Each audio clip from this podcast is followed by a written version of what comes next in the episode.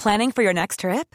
Elevate your travel style with Quince. Quince has all the jet setting essentials you'll want for your next getaway, like European linen, premium luggage options, buttery soft Italian leather bags, and so much more. And is all priced at 50 to 80% less than similar brands. Plus, Quince only works with factories that use safe and ethical manufacturing practices. Pack your bags with high-quality essentials you'll be wearing for vacations to come with Quince. Go to quince.com slash pack for free shipping and 365-day returns.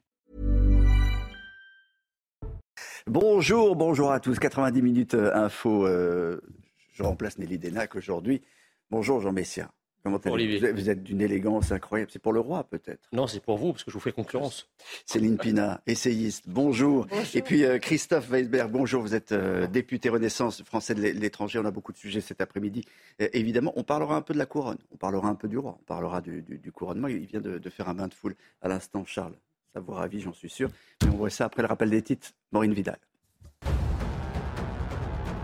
Le collectif de hackers pro-russes No Name a encore frappé. Le site du Sénat a été bloqué ce matin.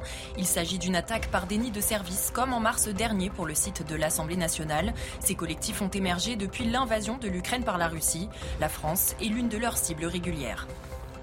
Plus de piscines hors sol à la vente dans les Pyrénées-Orientales dès la semaine prochaine. Il s'agit d'une annonce du ministre de la Transition écologique. Une décision prise pour éviter la tentation de remplir ces piscines alors que c'est actuellement interdit. Des restrictions d'eau vont d'ailleurs avoir lieu dans ce département la semaine prochaine. Pour finir, un rebond inattendu de création d'emplois aux États-Unis. En avril, 253 000 emplois ont été créés contre 165 000 en mars. Le chômage est quant à lui en baisse et tombe à 3,4% Les analystes avaient de leur côté estimé 180 000 créations d'emplois et un taux de chômage à 3,6% On va commencer par parler euh, cet après-midi de la colère des, euh, policiers. La colère et, et le ras-le-bol surtout. Et dans un instant, on sera avec euh, Benoît Barret, conseiller spécial police pour euh, Alliance. Euh, un millier de policiers euh, au moins blessés depuis les débuts des manifestations. Plus de 400 le, le 1er mai, tout le monde s'en souvient. On a vu des scènes, on a assisté à des, de véritables scènes de, de guérilla. Regardez encore les images. Les policiers sont pris pour cible par des gens qui sont parfois ressemblent à des, à des enragés, cibles de pavés, de matériel de chantier, de boules de, de pétanque. Il y a même des, des bocaux avec des excréments. Et peut-être qu'on en reparlera tout à l'heure parce qu'à Lyon, il y a quelques jours, il y a, euh, il y a eu une condamnation avec de la prison avec sursis hein, pour quelqu'un qui lançait des, des bocaux avec des excréments sur la police. Enfin, c'est absolument hallucinant. Donc les, les policiers en ont ras-le-bol, ce qui s'entend. Alliance, Synergie, euh, officier, le SNIPTAP et, et le SICP, euh, qui sont des, des syndicats de police, ont demandé une audience en urgence avec le président de la République. Ils parlent d'une situation apocalyptique. La maison brûle. On va commencer par Maison Police brûle. On va commencer par voir le, le sujet de, de Mathieu Devez et puis on en reparle. Des policiers attaqués à coups de bâton et visés par de nombreux projectiles. Ils dénoncent des tentatives de meurtre. Dans une lettre, quatre syndicats veulent signer la fin de l'impunité.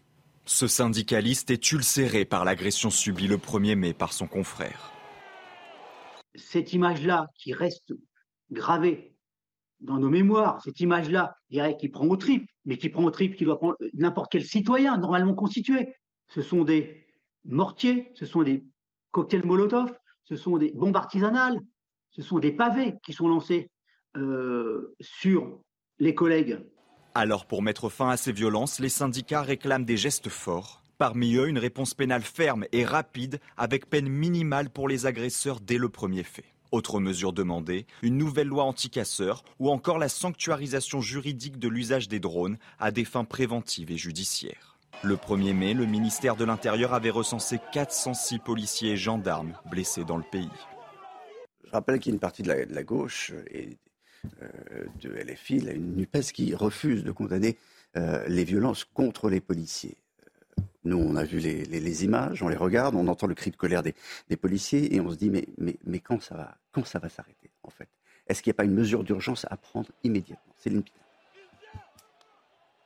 Oui, on peut être effectivement assez angoissé quand on voit euh, les images de policiers en train de brûler et quand on constate que ça devient de plus en plus récurrent. Après, euh, ce qu'on voit aussi, c'est que euh, les policiers ont extrêmement peur qu'il y ait un décès parmi les manifestants ou parmi les Black Blocs, C'est ce qu'ils disent dans leur lettre. Faut-il attendre qu'un des nôtres soit tué par l'un de ces criminels Puisque ceux qui leur lancent tous ces objets les qualifient de criminels. Le bloc syndical ne l'acceptera jamais. En fait, malheureusement, la question, euh, on a vu par exemple avec Samuel Paty, même un mort dans des circonstances horribles et dramatiques n'est pas suffisant pour qu'il y ait un avant et un après. Aujourd'hui, ce qu'on constate, c'est effectivement une minorité de black blocs extrêmement organisés dont le but est d'installer le chaos social qui prennent les policiers pour cible, c'est-à-dire que c'est dit dans les réseaux sociaux. On invite les gens à rejoindre. Il y a un point de rendez-vous. On dit quelles sont les cibles. Il y a des mots de code. Barbecue, ça veut dire jeter des cocktails Molotov, ça veut dire brûler des poubelles. Tout cela est organisé. Tout ça, on le sait, tout ça, on le voit, tout ça dure depuis plus de, trois mois. Et depuis trois mois, en fait, c'est comme si on avait, euh, comme si on laissait faire, en réalité. Monsieur le député. Non, on laisse pas faire. Vous savez, ce qui est hallucinant, c'est que moi, je suis dans un hémicycle où il y a euh, un tiers de l'hémicycle qui considère que la France est dans un état euh, ne respecte plus l'état de droit et que euh, nous sommes dans un régime autoritaire qui est en train de couper les libertés publiques. Et je le lis régulièrement dans des médias euh, qui ne sont pas, qui sont des médias d'opinion certes, mais qui et qui ont pignon sur rue. Et donc la police frappe et la police tue, c'est ça? Exactement. Et donc ce que, ce que je veux vous dire, c'est que face à ça, euh, on est obligé d'avoir euh, un, comportement raisonnable et évidemment de donner plus de moyens aux policiers. Euh, la réalité, c'est que le ministre de la Justice et le ministre de l'Intérieur sont en train de, Il faut renforcer l'arsenal juridique. Mais on est quand même dans un état de droit. C'est-à-dire que quand on fait les choses, il faut passer par la loi. Ça veut dire qu'il faut avoir un débat à, quoi, à quoi sert un policier? À quoi sert un policier dans une manifestation? À quoi sert un policier? Il sert à ce que la manifestation, normalement, se passe bien. Les syndicats puissent défiler et tous ceux qui veulent participer à, une manifestation, euh, un droit à manifester, puissent le faire. Aujourd'hui, euh, le droit qu'on laisse, c'est celui de lancer toutes sortes d'objets contre les policiers. Ben, moi, je me demande, si vous voulez, est-ce que Emmanuel Macron, il a la télé chez lui? Est-ce qu'il a un ministre de l'Intérieur qui l'informe de ce qui se passe? Est-ce qu'il a vu les images de ces dizaines de policiers caillassés, frappés, immolés par le feu?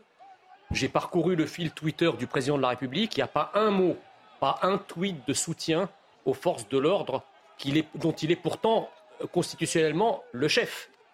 On voit des tweets sur l'international, on voit des tweets sur l'Europe, on voit des tweets même en anglais, mais pas un mot sur les policiers qui ont été euh, euh, blessés. Alors, Elisabeth Borne s'est exprimée, ça, son soutien. il me semble qu'Emmanuel Macron a apporté également son, soutien, et Gérald Darmanin également. Pardonnez-moi, Monsieur Benkemoun, mais lorsque nous avions eu euh, cette sombre histoire avec euh, euh, Michel Zecler, vous savez, mm. celui qui avait été pris à partie par les forces de l'ordre.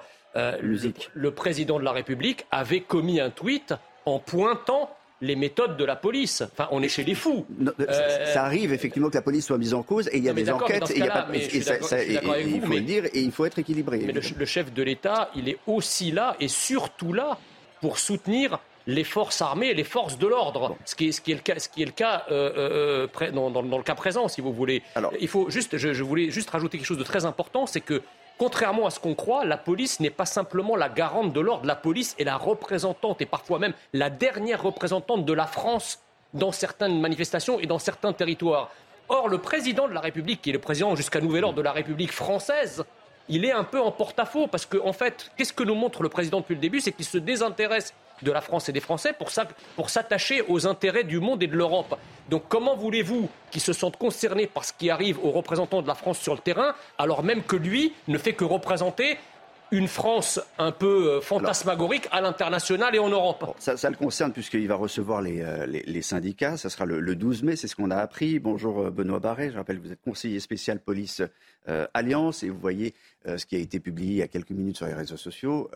les syndicats de police, Alliance et, ses partenaires seront reçus à l'Élysée le, 12 mai. Euh, on a envie de dire qu'il était temps, et encore une fois, je le répète, euh, ça, fait, ça fait plus de trois mois que les policiers s'en plaignent plein la figure. Écoutez, merci déjà de, nous recevoir. Simplement pour vous dire qu'effectivement, aujourd'hui, il faut que ça cesse. On ne va pas continuer à être spectateur de l'agonie de la police nationale. La maison police, elle brûle. Aujourd'hui, dans ces manifestations, vous avez des collègues sur lesquels il y a des tentatives de meurtre par des personnes qui viennent tout faire sauf manifester. Elles viennent casser du flic, elles viennent piller, brûler, elles viennent pour ça, pour le chaos. Aujourd'hui, les seules personnes qui sont capables de faire en sorte que les institutions tiennent, c'est bien les forces de l'ordre. Le ministre nous a très clairement, affiché son soutien aux forces de l'ordre. Il est même d'ailleurs tout à fait d'accord avec nous pour qu'une mesure forte, rapide, immédiate soit prise avec une loi anti-casseur, je dis bien une loi anti-casseur et pas anti-manifestant.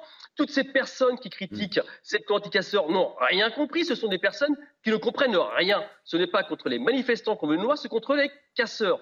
Aujourd'hui, notre syndicat, avec nos partenaires, on se tourne vers le président de la République. C'est le premier garant des institutions. Et aujourd'hui, ces casseurs, ça doit cesser. On ne peut plus accepter aujourd'hui qu'à chaque manifestation de ce type, les collègues vont sur une manifestation, prennent des pavés, prennent des billes d'acier, prennent de l'acide chlorhydrique et prennent maintenant des cocktails Molotov. À un moment donné, si on n'est pas capable de stopper cette hémorragie, si on n'est pas capable de stopper cela, eh bien les manifestations, ça sera sans policiers. Parce que nous, en tout cas, représentants de l'ordre, représentants des policiers, on ne va pas toujours constater autant de blessés, 200, 300. On va jusqu'où comme ça?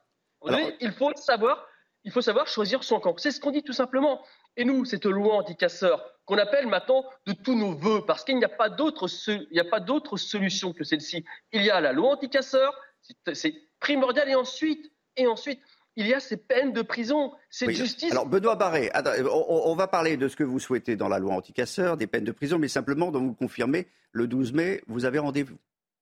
Oui, tout à fait. Le 12 mai, les conseillers, du président de la République au niveau de l'Élysée vont nous recevoir pour nous entendre, pour nous écouter, pour effectivement prendre en considération nos demandes. Le courrier est très clair, il fait, il fait plusieurs pages, le courrier est argumenté et c'est vraiment un cri d'alarme. C'est pas le président, c'est pas bah, précisé, c'est pas le président qui vous reçoit. Vous avez demandé à être reçu à l'Élysée, c'est pas c'est pas le président Macron.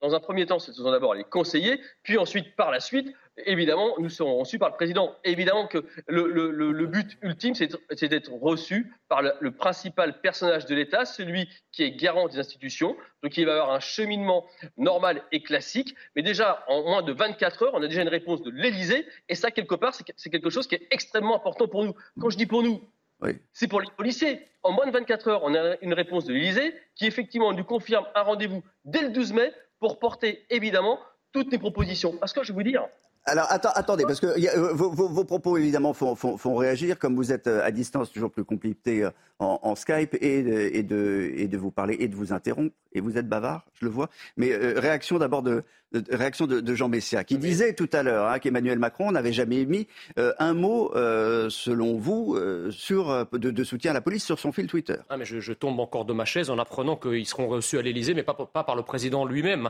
Euh, donc ça veut dire qu'en fait, McFly et Carlito ont le droit à un carton d'invitation en lettres d'or à voir le président et à faire des gambettes avec lui dans le jardin de l'Élysée. Mais la police et les policiers, les forces de l'ordre et les gendarmes qui, au jour le jour, risquent leur vie, risquent leur vie euh, et, parfois la donnent, euh, n'ont pas, eux, droit à un entretien direct avec le président. Normalement, si on était dans un pays dont le président est respectueux de ses forces de l'ordre, encore une fois, dont c'est le chef, il aurait dû lui-même, le président de la République, inviter suite à ces images les principaux représentants de la police pour les recevoir spontanément. Il n'aurait pas attendu qu'on lui demande, en les faisant d'abord recevoir par un conseiller, puis par le directeur de cabinet, et dans 23 ans peut-être par lui-même. Enfin, c'est quand même euh, quelque chose d'assez euh, horripilant. Je, suis assez d'accord avec vous, euh, Christophe. Mais en fait, on va répondre à ce qui s'est passé à Sainte-Soline. Il y a quelques semaines, on avait une classe politique je vous ai dit encore une fois à l'Assemblée nationale qui expliquait que le problème c'était la, pas la police. politique, monsieur le député. Mais, monsieur, euh, je, je, je, termine. France Insoumise, c'est tout, c'est eux. Non, il y a une partie. Mais oui, mais sauf que encore, encore une fois, euh, encore une fois. Déjà, quand vous dites que le président de la République n'a pas réagi, c'est faux, c'est totalement faux. Le président de la République a réagi le soir même, il a réagi le lendemain. Il n'y a, pas que les tweets, et heureusement pour communiquer euh, dans, dans ce pays, il n'y a pas que les tweets. Et justement, il y a aussi une communication institutionnelle. Le président de la République s'est exprimé sur le sujet. Il a été extrêmement clair. Il a été extrêmement clair sur le sujet. Encore une fois, il a été extrêmement clair sur le sujet. La police va être euh, reçue. Je pense que ce qu'on a vu depuis des semaines, ça permet aussi d'être éclairé sur le débat. On ne peut pas simplement répondre à ce sujet en deux minutes. Ça fait trois mois qu'en effet... Pardonnez-moi, pardonnez-moi, monsieur le député, quand on voit des images où les policiers sont là, clairement, la cible de gens qui veulent euh, les, euh, les tuer, euh, en quoi ça éclaire le débat? Mais en fait, il y a des gens qui regardent les mêmes images que vous et moi, qui, sont, qui ont une écharpe autour du cou et qui vont, dans ces scènes-là, euh, et, explique ensuite que c'est les policiers qui sont extrêmement violents. Ça veut dire que c'est pas si évident que ça. Moi, mhm. je suis totalement d'accord avec vous. Je pense qu'il y a une bonne partie de l'hémicycle qui est d'accord avec vous, mais il y a encore une partie de la population qui ne l'est pas. Et je pense que ce qui se passe depuis quelques mois éclaire très très clairement qu'il faut en effet renforcer notre arsenal juridique pour permettre de préempter ce genre de situation et de condamner les personnes, les fous qui en sont en train d'attaquer la police. L'esprit d'une loi anti-casseur, ça serait quoi, par exemple? On pourrait, euh, par exemple, euh, reprendre ce qui a été fait, vous savez, sur les lois contre les hooligans qui obligent les jours de match euh, les personnes qui voulaient se rendre au stade et qui ont déjà commis des violences, elles sont obligées d'aller pointer à la police. une sorte pour, de fichier. Voilà, pour bien indiquer qu'elles ne se sont pas déplacées ce jour-là. On pourrait imaginer quelque chose comme cela. On pourrait imaginer un travail de renseignement extrêmement nourri hmm. qui ferait que les casseurs identifiés, en tout cas les leaders, seraient suivis et qu'on arriverait à les attraper au moment où ils commettent un certain nombre de faits. Le problème aujourd'hui, c'est que euh, ces casseurs, euh, ceux qu'on attrape, ce sont souvent les moins expérimentés. Les plus expérimentés, ils ont des techniques de guérilla urbaine. Mmh. Ils savent à la fois comment monter en puissance et comment décrocher extrêmement vite.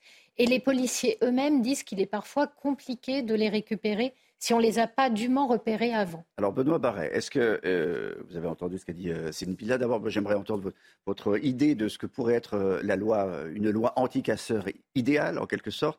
et puis, est-ce qu'il est vrai que, mais j'ai l'impression qu'on se répète, est-ce qu'il est vrai qu'il est difficile de mettre la main sur, sur les vrais black blocs, sur les plus dangereux, sur les meneurs entre guillemets? Difficile, évidemment que c'est difficile. Parce que c'est difficile, parce que la loi ne nous aide pas la police fait, c'est pas bien, la police ne fait pas, c'est pas bien non plus.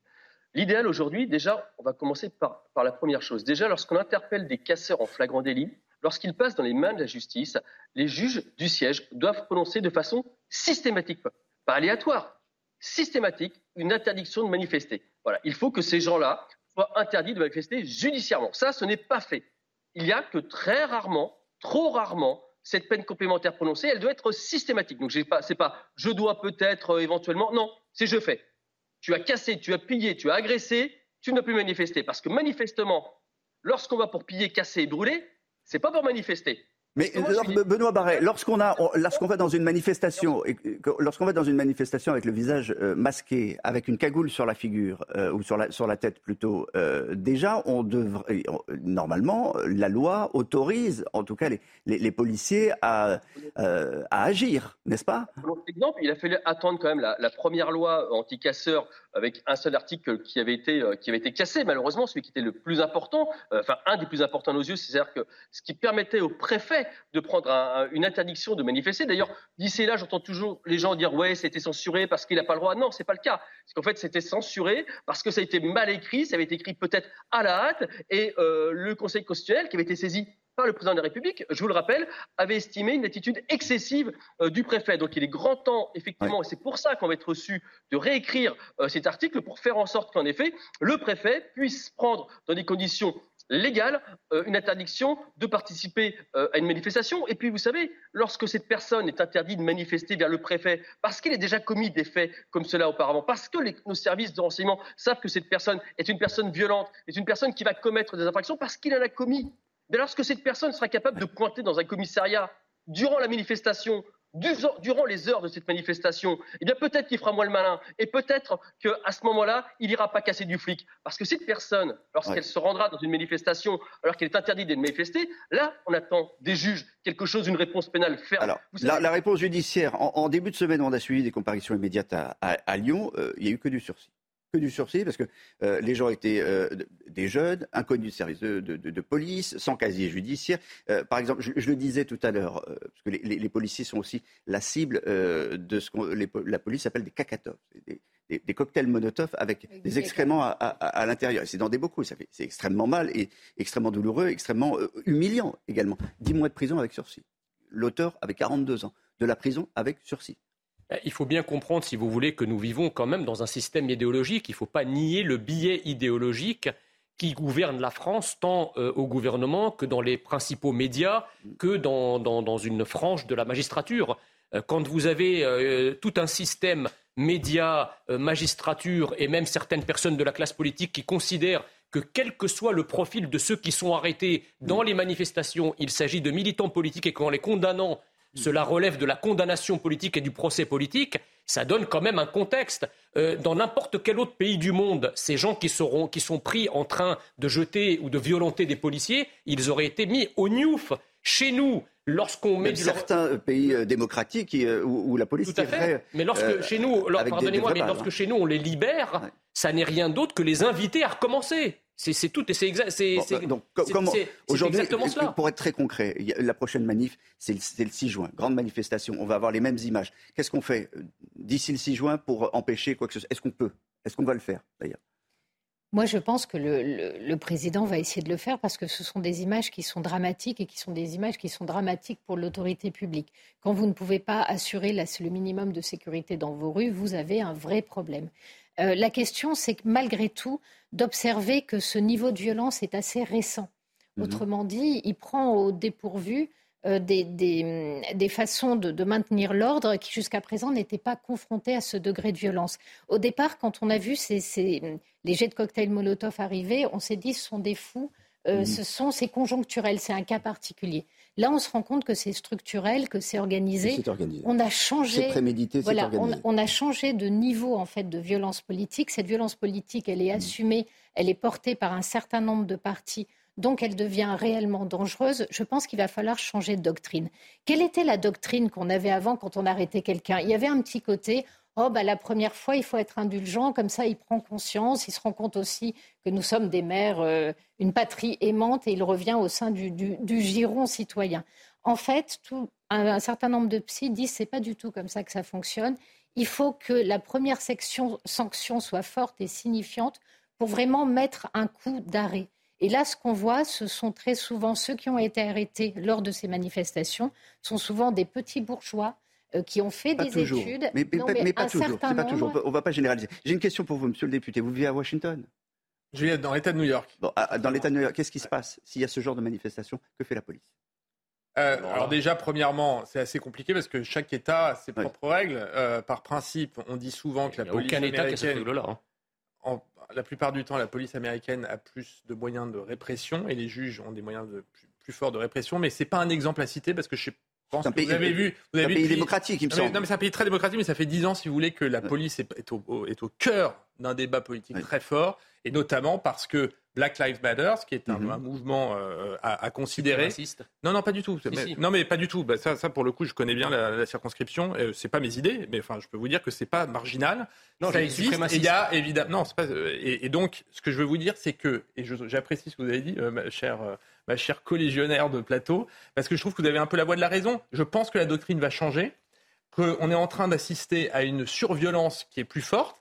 Et au fond, si le président Macron aujourd'hui interdisait euh, par son préfet une manifestation, on pourrait l'accuser, s'il n'y avait pas eu tous ces effets-là, euh, de faire de la répression pour éviter. On, a compris quand même, il y a une chose qui est importante, c'est que les policiers veulent plus être les, les petits de la République. Hein. Ça, c'est ah, sûr, mais évident. Vous savez, j'entendais une explication absolument ubuesque de M. Dupont-Moretti sur euh, une, une, des chaînes concurrentes qui expliquait qu'en fait, la surpopulation carcérale était la preuve que la justice française n'était pas du tout laxiste et était au contraire très sévère.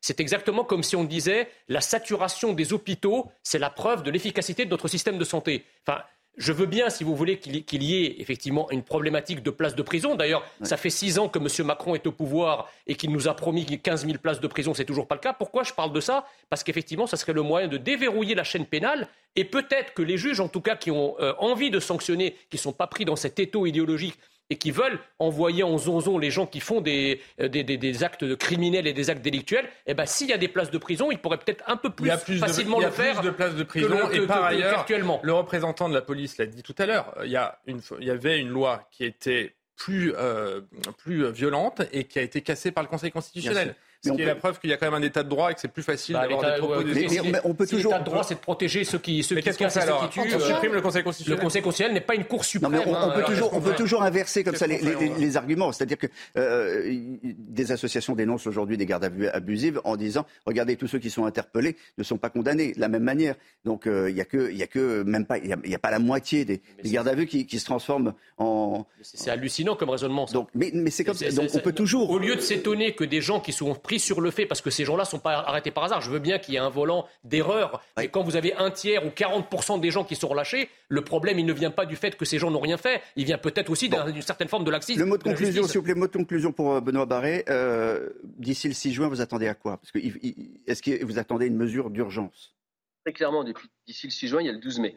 Et cette date, elle va être déterminante pour la suite du mouvement, pour la suite du positionnement syndical, euh, aujourd'hui en tout cas, d'Alliance et ses partenaires. Très clairement, aujourd'hui, le 12 mai, on attend, des réponses qui soient très claires. On attend des actions. Tout à l'heure, depuis tout à l'heure, j'entends vous inviter sur le plateau euh, qui dit je pense, je pense, éventuellement, je pense que ça va changer. Non, non, faut pas penser là.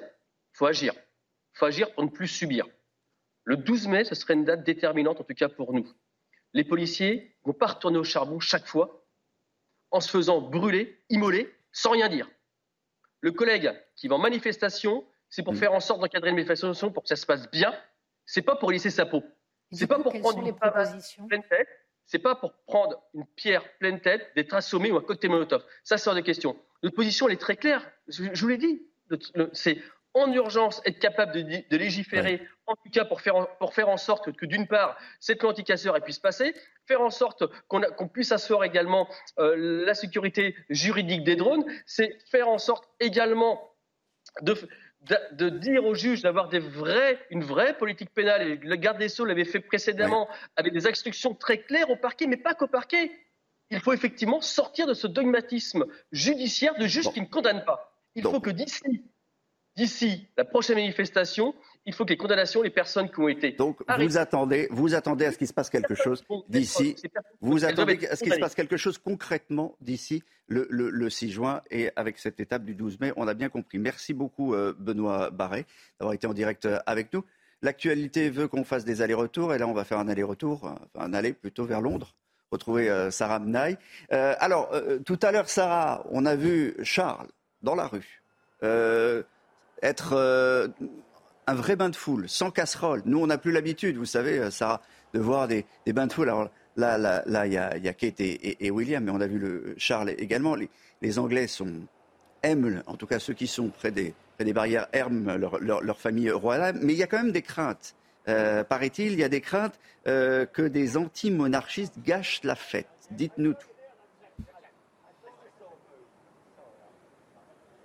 Bonjour. Oui, effectivement, il y a certaines craintes. Alors, c'est un dispositif euh, de haute ampleur hein, qui va être déployé ici à Londres euh, ce week-end et un vrai défi sécuritaire pour les autorités britanniques. Alors, ce sont plus de 29 000 euh, policiers et militaires qui vont être donc déployés tout au long du week-end. 9 000 rien que pour la journée de demain et même des renforts venus de tout le Commonwealth. Alors, ceux qui seront particulièrement dans le viseur finalement des autorités britanniques ce week-end et demain plus particulièrement, ce sont les anti-monarchies. un des groupes notamment monarchie a annoncé que demain, il comptait réunir plus de 1000 personnes sur Trafalgar Square, en plein centre de la capitale britannique, pour huer le nouveau roi Charles III. Alors, ils font partie d'un mouvement qu'on appelle le républicanisme ici au Royaume-Uni. C'est ce mouvement qui milite en faveur de l'abolition de la monarchie pour mettre en place donc plutôt une république. Les autorités britanniques ont de leur côté prévenu eh bien, que le moindre dérapage ne serait absolument pas euh, toléré. Hein. Il y aura une très faible tolérance euh, demain vis-à-vis euh, des perturbateurs. Pour intervenir, la police londonienne eh bien, a notamment un nouvel arsenal, dispose d'un nouvel arsenal législatif avec une nouvelle loi qui a été votée ce mercredi au Royaume-Uni et qui permet à la police londonienne eh bien, de durcir beaucoup plus euh, sévèrement, euh, disons, euh, à l'encontre des perturbateurs. La police qui interviendra très rapidement si ces manifestations qui se veulent pacifiques hein, viendraient évidemment à perturber tout le, le cortège et la fête finalement ce week-end à Londres. Alors il faut rappeler quand même que les anti-monarchies ne représentent finalement que moins d'un quart de la population britannique et que la famille royale reste très populaire au sein euh, des Britanniques puisque selon un récent sondage commandé euh, par la BBC, 58% des Anglais sont favorables à la monarchie plutôt qu'à la mise en place complètement d'une république ici en Grande-Bretagne. Merci beaucoup, Sarah Menaille. Euh, vous serez évidemment euh, dans le dispositif spécial de CNews pour suivre le couronnement de Charles III, évidemment, demain à partir de 10h30. Mais on retournera tout à l'heure à Londres aux alentours de, 16h30 pour faire un point, pour voir ce qui va se passer. Euh, peut-être même pour parler du carrosse, parce que le carrosse est beau. Et, sachez qu'il y a deux carrosses, mais qu'il est très inconfortable. On vous en dira plus tout à l'heure. Dans un instant, euh, ça va être le, rappel des titres. Et puis juste après, on parlera de cette crise diplomatique ouverte entre Rome et, Paris à cause des propos de Gérald Darmanin. A tout de suite sur 90 minutes info. Et sur Il est 16h sur CNews, euh, la suite de 90 minutes info dans un instant, juste après le rappel des titres d'Audrey Berthaud. Bonjour Audrey. Bonjour Olivier, bonjour à tous. On débute avec euh, cette toute dernière information. Euh, L'OMS lève l'alerte maximale concernant la pandémie de Covid. L'Organisation mondiale de la santé estime qu'elle est désormais suffisamment sous contrôle. L'OMS a également précisé que la pandémie avait fait au moins 20 millions de morts. C'est presque trois fois plus que le bilan officiel de son organisation. Les syndicats de police seront reçus le 12 mai par Emmanuel Macron. Quatre syndicats avaient écrit une lettre à Emmanuel Macron en réclamant des gestes forts, notamment après les violences du 1er mai. Moins de 24 heures après, l'Élysée a donc répondu à leur demande.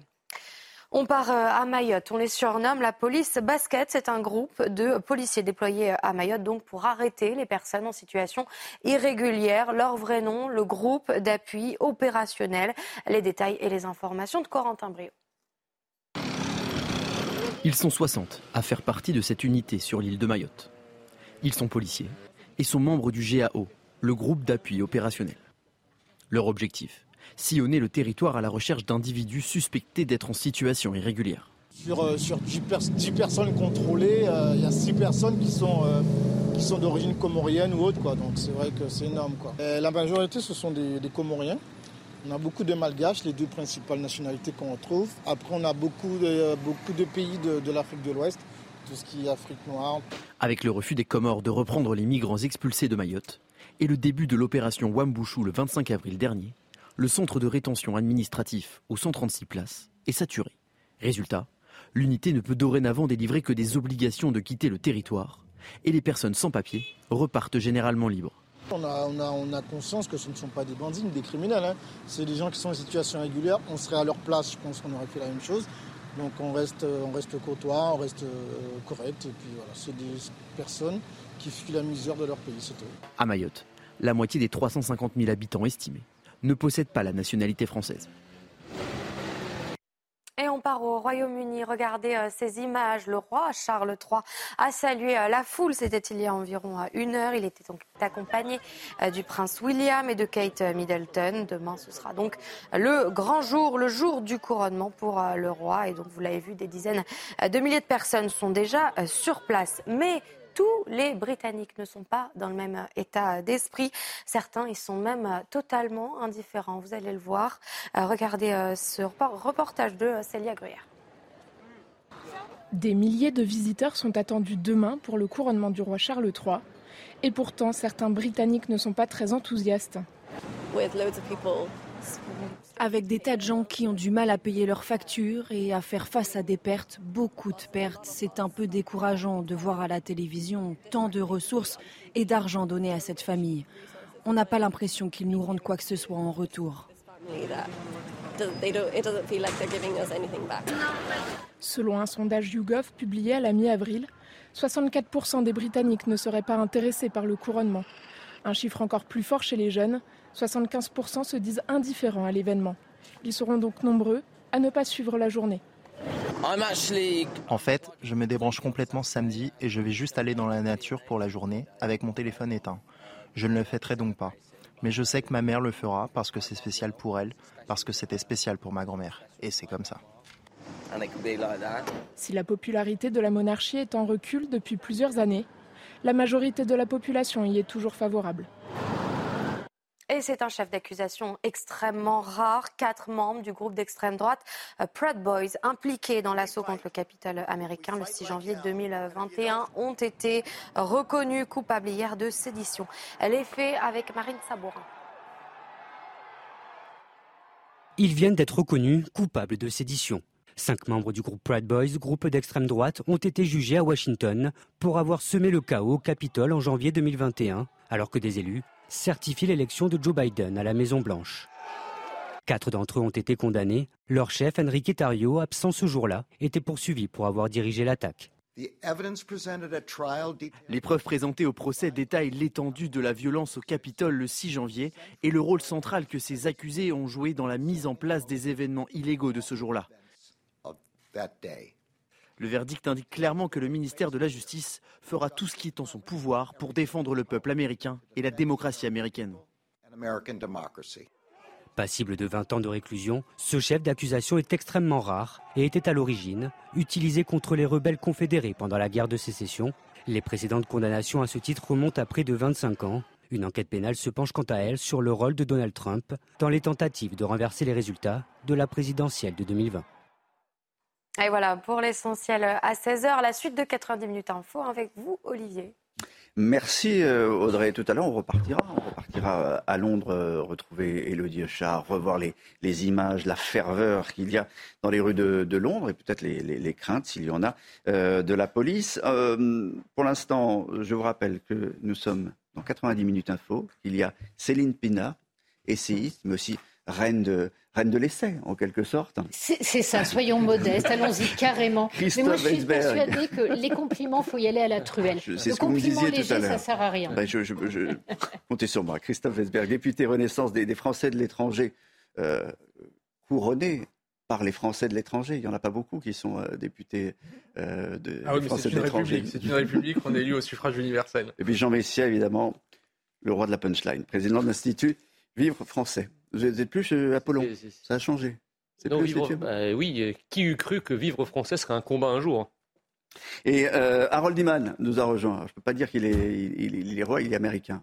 Euh, Franco-américain, Franco, s'il vous plaît. Franco-américain, il nous parlera également tout à l'heure peut-être de, ce qui se passe d'abord en Italie, situation en Italie, on va y revenir, puis, puis à Londres. Alors, la question des, migrants, justement, et de l'incapacité d'endiguer un flux incessant provoque une vive tension, vous le savez, entre, entre Rome et, et, Paris. Le ministre de l'Intérieur a accusé euh, le président, la présidente du Conseil, Mme Giorgia Meloni, de s'être montrée incapable de régler les problèmes migratoires. Inacceptable, a répondu la, chef de la diplomatie à Rome, qui a annulé sa visite, qui devait être prévue là. C'est, ce soir, une rencontre devait avoir lieu. Il y a une crise diplomatique, mais euh, c'est peut-être pas ce qui est plus intéressant d'ailleurs, la, crise diplomatique. Euh, d'abord, est-ce que Mme Meloni s'est montrée incapable d'appliquer la politique euh, qu'elle avait annoncée? Ça, c'est la première question. Est-ce que Gérald Darmanin, en fait, avec euh, les mots qu'il a employés, n'a pas en réalité euh, visé le RN en disant, voyez, même sur, chez, ceux qui sont les plus durs, sur la politique migratoire, c'est pas possible de, le faire. Et puis, au fond, est-ce que quelle que soit la, politique qu'on ait envie de mener, est-ce qu'on n'est pas bloqué par l'Europe? Ça, c'est les, trois thèmes et trois questions que j'aimerais qu'on aborde. Mais d'abord, sur la brouille franco-italienne, le sujet de Geoffrey Defer. Giorgia Meloni, la première ministre italienne, jugée incapable de régler les problèmes migratoires sur lesquels elle a été élue, selon Gérald Darmanin. Des propos qui visaient à disqualifier le Rassemblement national, qui se sont retournés contre le ministre de l'Intérieur quand il dit qu'il condamne un gouvernement incapable de lutter contre l'immigration, je croyais qu'il parlait de lui et de son gouvernement, tellement le nombre de migrants légaux et illégaux a explosé depuis qu'il est ministre de l'Intérieur. Regardez la situation à Calais, regardez la situation Porte de la Villette, Porte de la Chapelle, euh, en région parisienne. Aujourd'hui, c'est un fiasco migratoire en France et euh, euh, Gérard Darmanin est le principal responsable. Selon le ministère italien de l'Intérieur, plus de 36 000 personnes sont arrivées par la Méditerranée en Italie cette année, contre environ 9 000 durant la même période en 2022. Aux premières loges comme député des Alpes-Maritimes, département frontalier de l'Italie, Éric Ciotti, président des Républicains, a lui aussi réagi. Si l'Italie décide de ne plus gérer les flux migratoires aux portes de l'Europe, la France vivra une véritable submersion migratoire. Les conséquences diplomatiques ne se sont pas faites attendre. Le chef de la diplomatie italienne, qui devait rencontrer son homologue française Catherine Colonna hier, a annulé sa visite. Euh, avant de vous demander votre sentiment, j'aimerais qu'on rejoigne la, correspondante euh, en Italie de, CNews qui va nous donner les, réactions justement en, en Italie, Natalia Mendoza. L'Italie ne décolère pas suite aux propos de Gérald euh, Darmanin. Aujourd'hui, euh, la presse italienne parle d'un schiaffo, une gifle de Paris au gouvernement italien. Le ministre des Affaires étrangères, Antonio Tajani, ne cache pas euh, son indignation. Il parle, je cite, d'une insulte vulgaire et gratuite à un allié, un pays ami, des propos inouïs, un coup de poignard dans le dos, dit le chef de la diplomatie italienne. L'Italie prétend le respect de son prestige et de sa dignité de la part de ses alliés. Tajani considère les propos de Gérald Darmanin comme une offense, je cite, et demande à ce que des excuses formelles soient présentées au gouvernement italien. Il n'est pas certain donc que les paroles apaisantes d'Olivier Véran ce matin sur CNews suffisent à éteindre l'incendie. En tout cas, concernant la visite à Paris d'Antonio Tajani annulée hier, des sources proches du ministre italien des Affaires étrangères m'ont confié que pour l'instant, ce voyage ne sera pas reprogrammé. Alors, première question, est-ce que Mme Meloni s'est montrée incapable d'appliquer la, politique qu'elle avait annoncée, au fond? C'est la première chose qui, est reprochée par, par, Gérald Darmanin. Non mais attendez, euh, est-ce que quelqu'un peut me dire depuis quand Mme Meloni euh, est officiellement investie présidente du Conseil italien? Elle, Ça date du mois d'octobre 2022. Donc ça fait six mois que Mme Meloni est en poste. Gérald Darmanin est ministre depuis près de trois ans. Donc son fiasco, si vous voulez, est autrement plus grave. Euh, Madame Mélanie a affaire à une, à une, vague migratoire exogène en provenance de Tunisie, eu égard à la situation euh, économique qui, qui, prévaut dans ce pays. 44 000 migrants fait. depuis le Mais il faut quand même rappeler, si vous voulez, que la plupart des migrants en provenance de, de Tunisie sont francophones et n'ont pas pour destination finale mm. euh, l'Italie, pas plus d'ailleurs que les migrants qui arrivent du côté de l'Espagne. La pompe aspirante de l'ensemble de cette immigration, ou en tout cas d'une grande partie d'entre elles, reste la France en raison de son modèle social et des aides sociales qu'elle accorde aux migrants. Donc en fait, l'Italie, comme d'ailleurs l'Espagne, ne sont que des points de passage. La destination, c'est soit l'Angleterre à cause de son marché du travail extrêmement libéral, soit la France en raison de sa générosité, de la générosité de son État-providence. Donc M. Darmanin, euh, euh, sous le règne duquel euh, les demandes de droit d'asile ont explosé, les mineurs isolés étrangers, le nombre a explosé. Monsieur Gérald Darmanin qui laisse accoster l'Ocean Viking avec 232 migrants dont il nous dit qu'ils sont faméliques et affaiblis et qui deux semaines après sont dans la nature sans que personne sache où ils sont. Je veux dire, à un moment, euh, Gérald Darmanin ferait mieux de balayer devant sa porte au lieu de donner des leçons et de, traiter un gouvernement démocratiquement élu d'un pays allié de gouvernement d'extrême droite. C'est très grave. Viking, euh, on se souvient que l'Italie n'en voulait pas. donc, euh, raison pour laquelle le bateau, en tout cas, les migrants étaient arrivés jusqu'à la France. Mais depuis, depuis l'Italie reçoit les migrants, accepte de, les recevoir. Les accueille sur. en fait, l'Italie est obligée. L'Italie n'a absolument pas le choix. C'est pour ça que je vous dis, est-ce que l'Italie, Mme Meloni, s'est montrée capable ou non d'appliquer la politique qu'elle avait annoncée Même s'il y a une question de temps, vous avez raison, six mois. En fait, un des, un des soucis, c'est que Giorgia Meloni avait bâti la grande partie de sa légitimité sur ces questions-là et qu'effectivement, il n'y a pas, on n'est pas passé euh, de la nuit au jour euh, et on a tendance à le lui reprocher. Pourquoi? Parce qu'une partie de l'Europe a une sorte de fantasme qui est le, fantasme de ce qui s'est passé dans, les pays du Nord, notamment au Danemark, dans lequel un gouvernement de coalition où l'extrême droite était présente a pris des, des mesures extrêmement dures sur l'immigration, a réussi à limiter un certain nombre de problèmes. Et puis quand l'extrême droite est partie et que la social-démocratie est revenue, ils n'ont absolument pas touché aux lois contre l'immigration qui avaient été mises. Et donc, il y a une peur en France que cette logique-là finisse par amener le Rassemblement national au pouvoir. Sauf que Gérard Darmanin, qui des fois n'est pas le couteau le plus affûté du tiroir, pour tirer une balle dans le, dans le dos de Mme Le Pen, a choisi un boomerang qui lui est revenu en plein visage. Parce que quand il dit ça de Mme Mélanie, on a envie de dire mais il n'y a aucun problème, sauf que si l'Italie ouvre toutes ses frontières et que tous ces gens arrivent chez nous, toi, Gérald Darmanin, est-ce que tu vas arriver à les gérer? Et on sait très bien que non.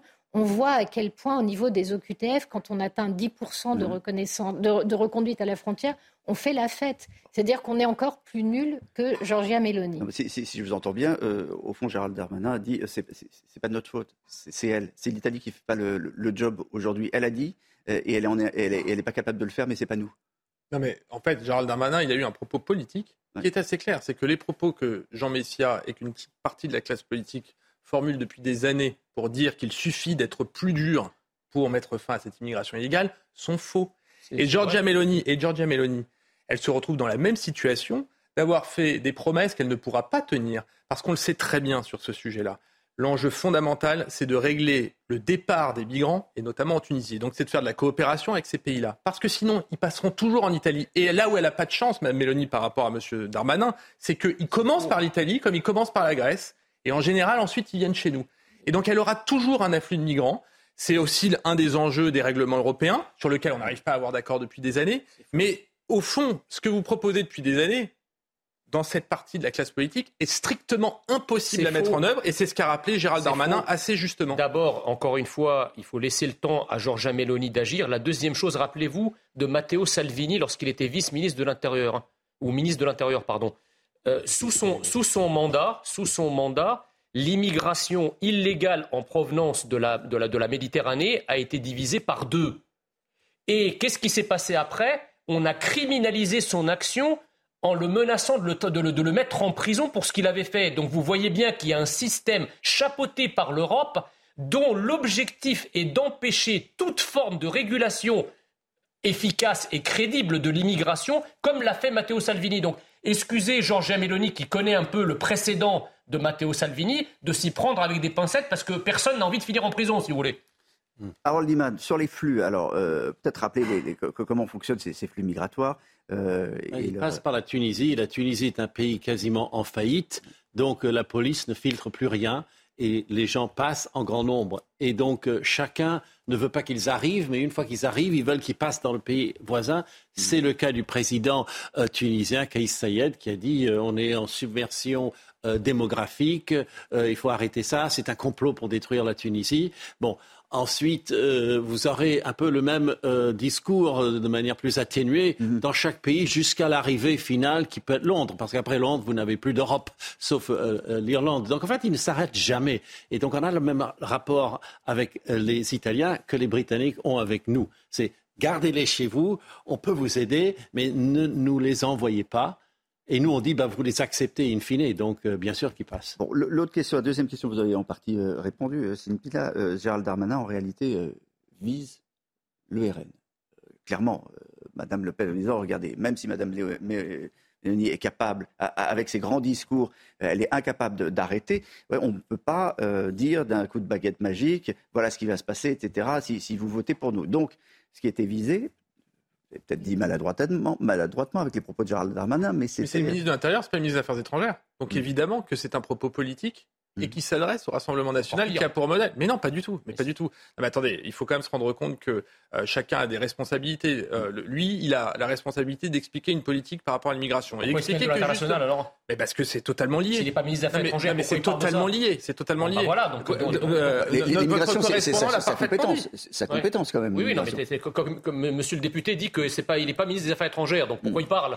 Mais il parle parce que le sujet, c'est que c'est pas une excuse en fait. Le Rassemblement national propose une politique qui était qui est totalement inopérante. et la preuve, c'est que Madame Salvini, elle, Matteo Salvini est arrivé, arrêté le Danemark qui est arrivé. Euh, c'est marrant que, le système que vous représentez s'évertue à nous expliquer à longueur de journée pourquoi, en matière migratoire, on ne peut rien faire.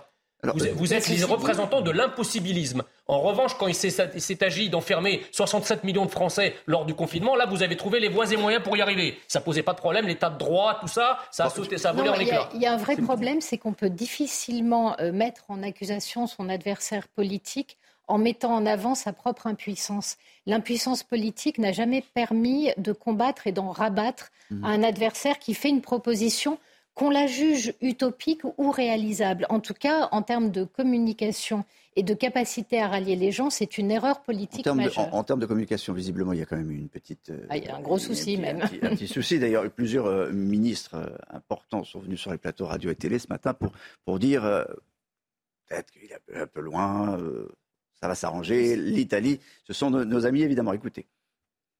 Il faut toujours en Europe travailler avec euh, nos voisins, notamment euh, les grands pays avec lesquels on a construit l'Europe, dont l'Italie, mmh. évidemment. Mais Gérald Darmanin a raison sur le plan politique de rappeler euh, nos désaccords sur un certain nombre de sujets fondamentaux. Je, pense que combattre le RN, c'est une obligation, c'est un, devoir politique que nous avons en France, et c'est d'ailleurs une des raisons pour lesquelles je me suis engagé en politique et cela euh, n'a pas de ou ne doit pas avoir de répercussions quant, à nos relations avec les autres pays. Je, ne veux pas en faire, pardonnez-moi, euh, une histoire politique. Il y a eu des mots qui ont été prononcés. Le Quai d'Orsay a rappelé l'amitié mhm. entre l'Italie et la France. Voilà, et on continue de travailler avec les On aurait pu éviter ce genre de phrase, Monsieur le Ministre. Écoutez, on aurait pu éviter. Moi-même, il, moi-même, il m'arrive plus qu'à mon tour de pouvoir dire des choses. Bon, encore une fois, il n'y a eu aucune volonté du, du ministre de l'Intérieur d'ostraciser l'Italie d'aucune manière que ce soit arrondir les angles. Ça, c'était la, mission des ministres ce matin sur, euh, sur, les plateaux télé. Oui, j'ai juste une question à poser à, monsieur le député représentant euh, la, la, majorité. Vous reprochez à Georgia Meloni d'avoir pas obtenu de résultats au bout de six mois euh, aux responsabilités. Que pensez-vous de Gérald Darmanin qui n'obtient toujours pas de résultats au bout de trois ans de responsabilité et d'Emmanuel Macron qui n'obtient pas de résultats au bout de six ans de responsabilité? Moi, ce que je reproche à Mme Mélanie, c'est. Non, non, non, mais répondez à cette question. Qu'est-ce que vous dites du fait que le, bilan, le bilan d'Emmanuel Macron au bout de six ans non, mais attendez, est totalement désastreux Le président Macron, il n'a pas été élu en disant avec moi, il n'y aura plus d'immigration illégale en France. Hein. C'est pas, pas ah ça bah sa plateforme politique. ah non, c'était pas ça sa plateforme politique. Non, c'était pas ça. Il n'a pas dit ça. Il n'a pas dit ça. Alors que Mme Le Pen, c'est ce qu'elle dit toute la journée.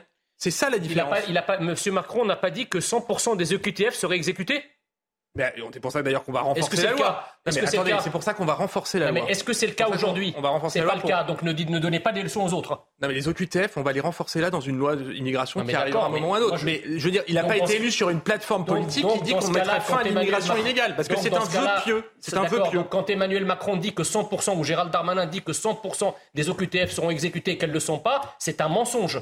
C'est mais pas que c'est un mensonge, c'est qu'il faut mettre en place. Ou c'est un fiasco, c'est au choix. C'est plus difficile à faire car. Bah voilà, donc il faut pas, donc ne critiquez pas. C'est difficile, c'est très compliqué. Il y a plusieurs, euh, il y a d'autres euh, responsables politiques qui, le disent et qui tirent la sonnette d'alarme parce que c'est une réalité. Éric Ciotti encore a parlé d'une situation alarmante des étrangers à la frontière franco-italienne et Gérald Darmanin a, répondu à cette, en tout cas, euh, cette, crainte en engageant de nouvelles forces mobiles.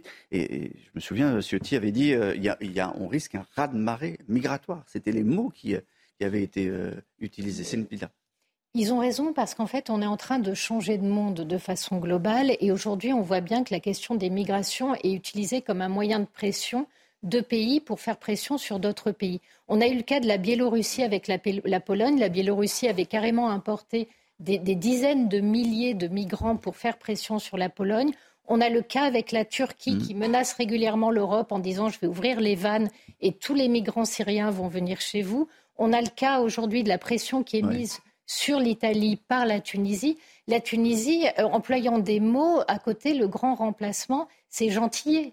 Euh, on en fait, il, y a une pression, il y a une pression terrible des pays qui sont à l'extérieur de l'Europe et ben, est-ce qu'on peut faire On ne peut pas faire autrement que d'avoir des, décisions et euh, des décisions européennes. En fait, sont, sont, utilisées presque comme une forme d'outil d'une guerre qui ne serait pas une guerre sur le terrain, mais ce mode de pression. Et en face, on a une Europe qui refuse de réagir, qui met les pays au pied du mur qui ne peuvent retrouver de réponse que dans une souveraineté, mais on voit bien que cette souveraineté est compliquée parce que euh, on est tous interdépendants. C'est la troisième. C'est la troisième. C'était le troisième point que je voulais voir. C'est euh, au fond la politique. Est-ce qu'il est possible de faire une politique migratoire sans l'appui de l'Europe? Est-ce qu'on peut faire une politique migratoire de manière individuelle? Est-ce que la France, l'Italie, la Grèce, l'Espagne peuvent chacun de leur côté euh, faire? Non, bah, on, est dans une situation où ils font à moitié ce qu'ils veulent mais il y a une coordination via le traité de Dublin euh, qui euh, complique énormément les choses. Mais euh, la, pompe à, migration de masse, c'est quand même l'effondrement à la fois des États et des économies de tout le Sahel. Donc ça, on ne peut pas passer à travers. Hein. C'est en train d'arriver, c'est déjà là. Il y a l'islamisme partout. On a dû se retirer. Wagner est arrivé. Ils ont fait encore pire que tout ce qu'on pouvait faire nous, c'est-à-dire tuer plus de monde avec moins de résultats. Ça va continuer assez longtemps si l'Afrique ne se redresse pas. Donc, c'est un peu par là-bas qu'il faudrait regarder si on est intéressé mmh. par les causes euh, à la racine. Mais euh, les pays eux-mêmes, ils vont toujours essayer de jeter euh, la patate chaude à côté. Parce que l'idée, c'est que fatiguer assez les migrants pour qu'ils ne veuillent pas venir. Et chaque fois qu'on les entend parler, ils disent c'est lumineux le fait qu'on a débarqué à, Naples ou à Lampedusa, où vous voudrez. Donc c'est vraiment un grand paradoxe. C'est une, traversée très compliquée, très difficile, parfois mortelle, on le sait. Mais la, question européenne, que fait l'Europe? Il y a une tentation hein, chez certains de de faire des murs. On n'en on est pas encore là, mais, mais... Ça ne marche pas. Vincent Ferrandez. Que fait l'Europe face à la crise migratoire? Eh bien, elle se barricade de plus en plus. 12 pays de l'Union européenne et de l'espace Schengen ont érigé des barrières physiques à leurs frontières. 2000 kilomètres de murs ou de clôtures ont été recensés par le Parlement européen en 2022. Ça concerne des pays comme euh, la Pologne ou encore euh, la Finlande. Seule l'Allemagne fait euh, exception en assouplissant les conditions d'entrée sur son territoire. Alors du mur à la campagne de sensibilisation contre l'immigration, pays y va de sa mesure, sans aucune cohérence au niveau européen, tout simplement car aucun consensus ne peut être trouvé. Et donc, cela créé des tensions, comme on le voit aujourd'hui, entre la France et euh, l'Italie. La deuxième crise de ce genre en six mois. On s'en souvient, en novembre, il y a eu cet épisode avec le navire de l'ONG SOS Méditerranée, euh, l'Ocean Viking, qui avait secouru 234 personnes en Méditerranée. L'Italie avait refusé de les accueillir. La France avait finalement cédé, taclant au passage le manque de solidarité de l'Italie. Est-ce que les murs servent à, grand-chose? Est-ce que la grande muraille de Chine, qui est le plus grand mur au, monde, a empêché les, invasions barbares? Non, mais le problème, si vous voulez, d'abord sur la, cohérence en Europe. Il ne peut pas y avoir de cohérence en Europe pour la bonne et simple raison que la question migratoire est une question éminemment politique. Vous avez euh, euh, au, sein des pays européens des majorités qui sont gaucho-progressistes, qui sont pour la créolisation, l'immigration, etc. Et vous avez dans d'autres pays européens des majorités qui sont plus rétives à recevoir davantage d'immigration. Comment voulez-vous faire coopérer dans ces pays Tous les pays dans euh, tous les pays d'Europe, dans euh, tous les pays d'Europe, Jean Messia, il, y a des craintes et, les populations sont conscientes qu'il y a. C'est pas, on vient de le, votre reportage. Même c'est pas le cas de l'Allemagne, par exemple, puisque l'Allemagne a décidé au contraire de faciliter euh, l'arrivée des migrants, probablement pour des raisons économiques et démographiques. Donc, on n'a pas les mêmes. On n'a pas les mêmes besoins. La deuxième chose, c'est que sur le mur, si effectivement dire que le mur va être d'une étanchéité absolue, ne laissant passer personne, pas le moindre individu, c'est évidemment faux. Mais entre eux, ne laisser passer strictement personne et les flux qui se hmm. déversent actuellement, il faut quand même convenir qu'il y a des marges appréciables de progrès. Le long de la frontière américaine, lorsque euh, Trump a commencé à construire son mur, brocardé par l'ensemble des élites médiatico-politiques françaises, est-ce que Biden l'a démoli? Bien au contraire, il l'a non seulement, il, non seulement prolongé, mais il a, il a, mis des, il a mis des gardes il a multiplié par deux les gardes frontières tout au long de la frontière. Donc, ah, ça, encore une fois, ça n'a pas, ça n'a pas empêché les gens d'arriver, mais ça a quand même ralenti considérablement les flux. Et rien que ça, c'est un succès. Est-ce que ça ralentit vraiment les flux mais oh, Absolument pas. D'ailleurs, non, absolument pas. Il n'y a rien eu. Euh, au, point que, d'ailleurs, c'est un problème existentiel. C'est-à-dire que bah, une personne qui a eu des propos qui consistaient à créer un mur le faire payer par le Mexique. Rien de tout ça n'a pu être fait parce qu'évidemment, c'est délirant. C'est délirant. Moi, j'ai été à la frontière à San Diego. Vous voyez bien, d'ailleurs, il y a des endroits où il y a des murs et puis il y a des endroits qui sont libres. Et évidemment, euh, sur, sur 40 km, il y a des espaces où on peut euh, passer le mur. Donc il faut prolonger. Plutôt, plutôt que de faire ça, il y a une des solutions qui est compliquée. C'est de financer, ce que, ce que d'ailleurs fait le Royaume-Uni avec la France, ce que mm. pourra faire la France avec l'Italie, mm. c'est de financer ces pays tiers pour que eux gère directement et évite que les gens partent. Ce qui, au moins, a un mérite en plus quand même. un mérite en plus, c'est qu'on ne gaspille pas de l'argent mais, sur quel, quel moyen de pression on a pour faire ça? Bah, En fait, le problème, c'est que si on fait ça, il faut admettre qu'il faut créer des camps de réfugiés. Et euh, l'Europe euh, ne supporte pas l'idée d'installer des camps de réfugiés sur son sol. Parce qu'une fois qu'on a dit qu'on allait confier la patate chaude à un groupe de pays, il la gère comment, cette patate chaude-là? Euh, cet argent-là, parce que accueillir quelqu'un, y compris qui peut fuir des violences, c'est pas forcément en faire un citoyen. Normalement, entre mm. l'accueil et la citoyenneté, il y a l'adhésion à des valeurs. Et il y a un certain nombre de personnes qui arrivent dans des pays en n'ayant absolument pas l'intention d'adhérer à leurs valeurs, voire en combattant et en rejetant ce qu'ils estiment être des valeurs occidentales. Donc on a un vrai souci si on n'arrive pas à créer des camps de réfugiés et ça, ça nous terrorise. Avant le rappel des titres de 16h30, j'aimerais qu'on voit comment ça se passe concrètement à la frontière euh, italienne avec euh, l'une de, nos équipes euh, qui était. À 2 km de la frontière, gare de Menton-Garavant, tous les trains en provenance d'Italie sont inspectés, des sanitaires aux trappes techniques. L'identité de chaque passager est contrôlée.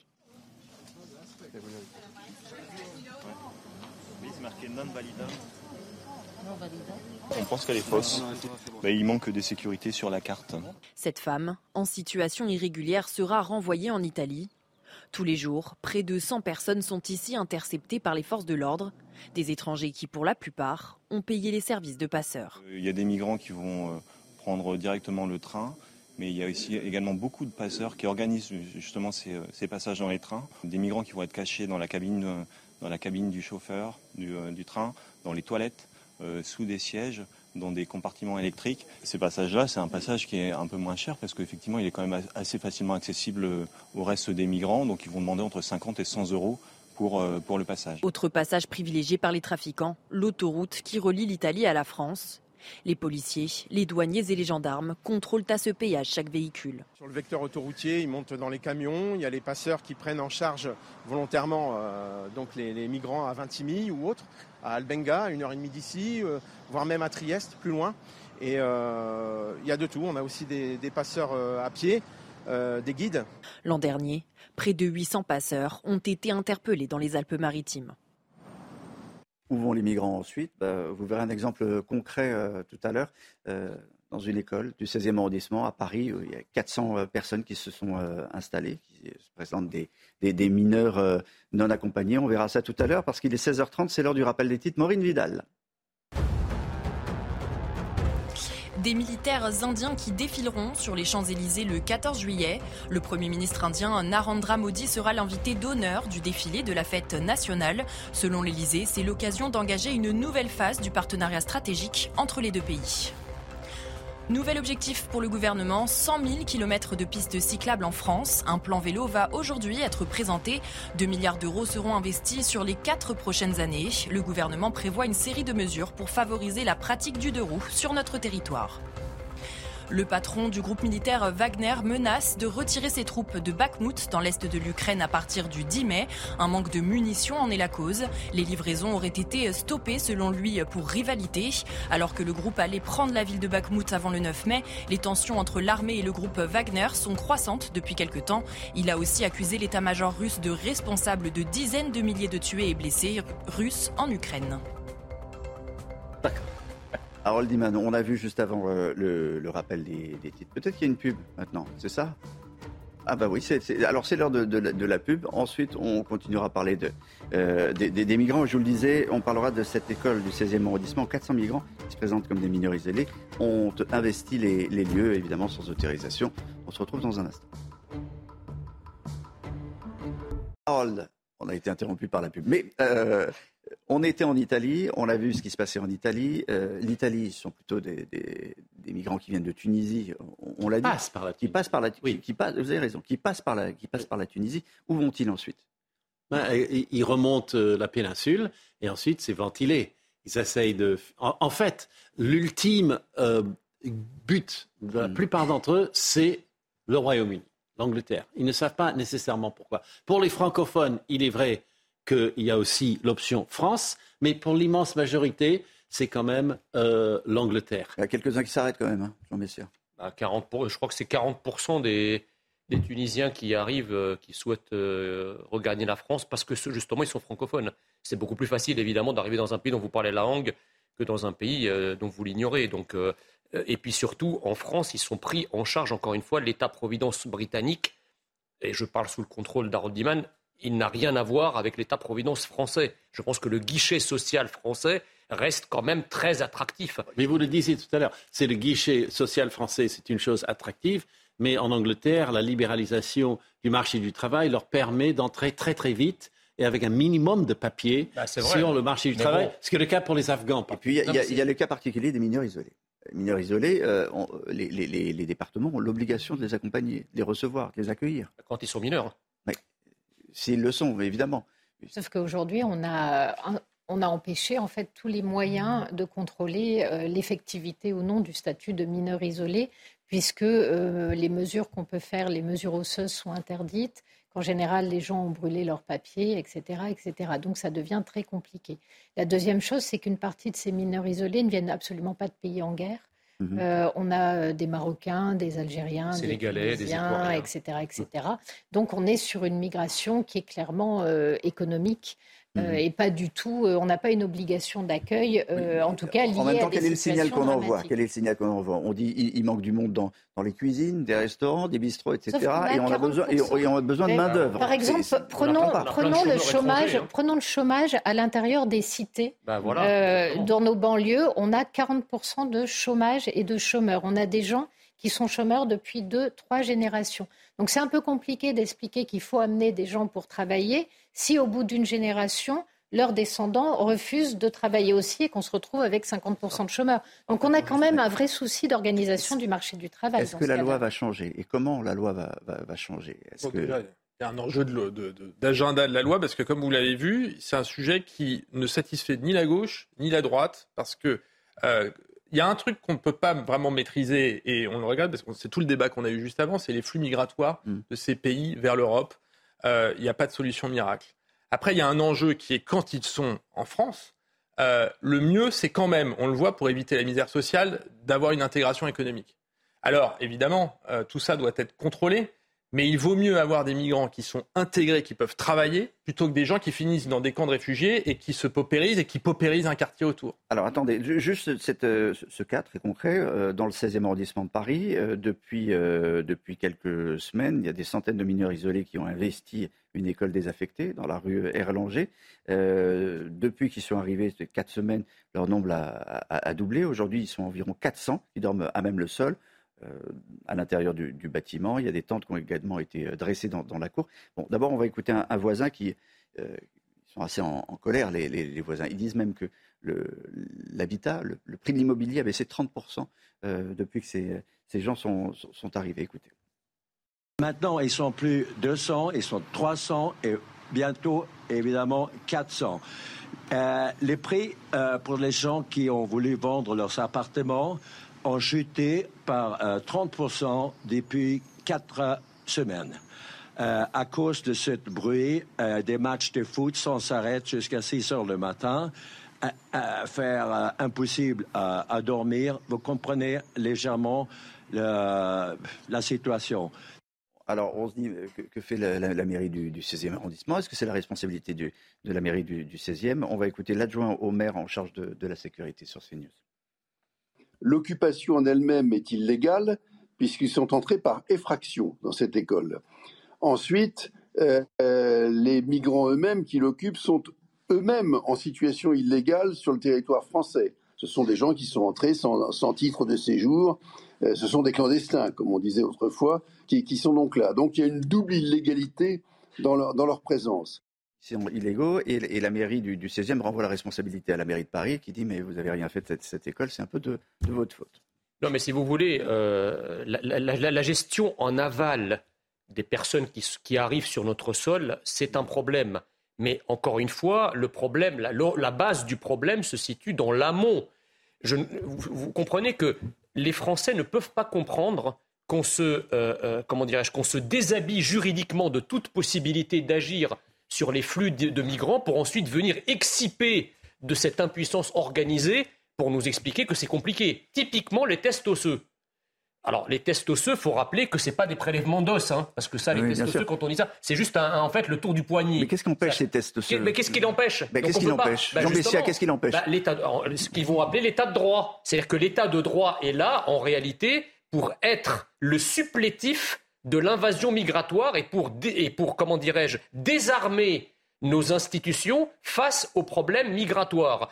Les mineurs isolés, parce que j'ai entendu un, reportage justement sur cette école, euh, un des messieurs que vous avez interviewé là disait qu'ils avaient envoyé des empreintes digitales euh, dans les trois pays maghrébins, donc euh, Algérie, Tunisie, mm. Maroc. Sur, je crois, 2000 personnes, ils avaient reçu 600 réponses. 94% des réponses qu'ils ont reçues de ces pays disent que, en fait, 94% des gens ne sont pas mineurs, ils sont majeurs. Le problème, si vous voulez, je termine par là, c'est que les mineurs isolés, au même titre d'ailleurs que les, demandeurs d'asile, ne sont, devenus rien d'autre qu'une nouvelle filière d'immigration qui sert le projet immigrationniste du système qui gouverne la France et l'Europe. en fait, ces mineurs sont accompagnés, c'est-à-dire que c'est une association qui les a installés dans cette euh, Utopia 51. Voilà, et cette association, elle a donné ses mots d'ordre. Et par exemple, elle veut mettre en place une présomption de minorité Autrement dit, quelqu'un qui arrive dans le pays et qui déclare je suis mineur, on doit l'enregistrer tel quel. Ça suffit. Donc on est quand même sur des associations qui ont une lecture de la problématique migratoire qui est très particulière. Mais, personne ne leur dit non, visiblement, on leur, on, leur, on leur donne ah très ben, On leur a pas dit non, ils ont, ils ont envahi l'espace. Oui, non, je suis d'accord, mais sur, la, la, présomption, de, la présomption de minorité, on a des outils pour regarder, on pourrait faire des, des Sur la loi de programmation du ministère de l'Intérieur qu'on a voté il y a quelques mois, on a renforcé justement le principe euh, de financement de tests de prélèvement osseux. On l'a, on l'a, on l'a voté. Il y a eu un débat, évidemment, absolument incroyable avec euh, la NUPES euh, qui a considéré que c'était une atteinte aux droits de l'homme. Enfin, on a voté ça. Et comme toujours, ce qui est terrible, c'est qu'on a des associations qui, je dirais, accentuent un problème qui est très complexe, sur lequel on essaye d'avancer. Et il y a quand même des gens qui s'engouffrent dans les brèches du système actuel. mais on est en train, on a, on a voté, un, on a, voté un renforcement. Ce qui est fou, c'est qu'on a créé nous-mêmes les, les, les, brèches, en fait. Bah, c'est pire que ça. C'est que, en fait, vous avez raison, mais c'est pire que ça. C'est-à-dire qu'en fait, aujourd'hui, si on fait un petit raccourci, mais qui n'est pas si faux que ça, ce sont les organisations pro-migrants qui sont responsables de notre politique migratoire. D'ailleurs, lorsque le ministre de l'Intérieur ou le gouvernement cherche, pas, pas, seulement d'ailleurs le gouvernement actuel, hein, mais depuis des années, lorsqu'on cherche à faire une loi sur l'immigration, qui consulte-t-on avant de faire cette loi?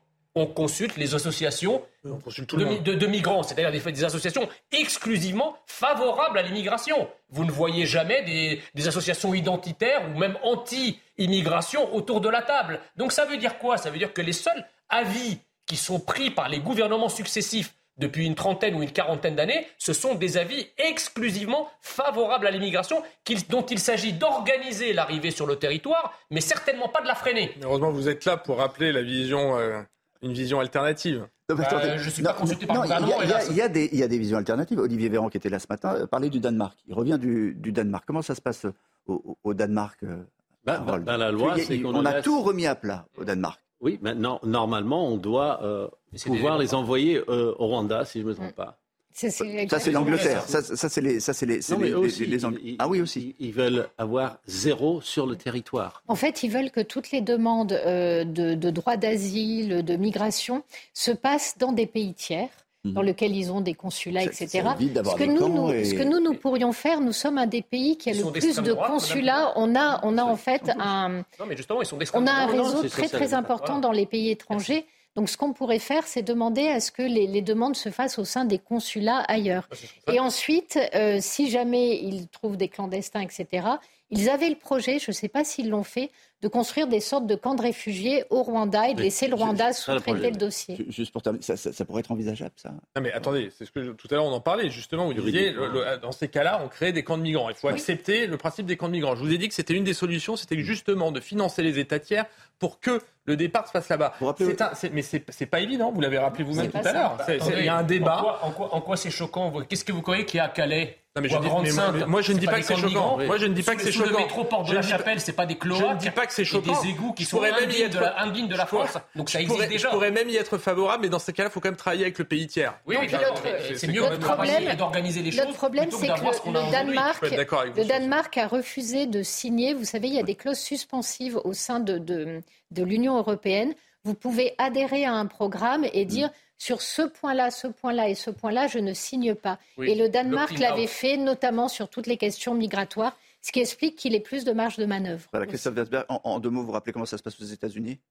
Bah, aux États-Unis, euh, ils ont un problème que j'ai vu avec le Canada, avec la frontière du Canada pendant des, quelques années il y a eu un flux, un passage qui était possible pour permettre à des migrants euh, illégaux de venir au Canada. Et Biden mm. et euh, Trudeau se sont vus il y a trois semaines ou un mois pour décider exactement du même sujet, c'est-à-dire comment les États-Unis vont financer une partie de l'immigration illégale au Canada. On est exactement sur le même sujet. La différence, c'est qu'évidemment, le Canada, c'est beaucoup plus loin que la France par rapport à l'Italie. Londres n'est pas très loin. Et on y va tout de suite après la pub.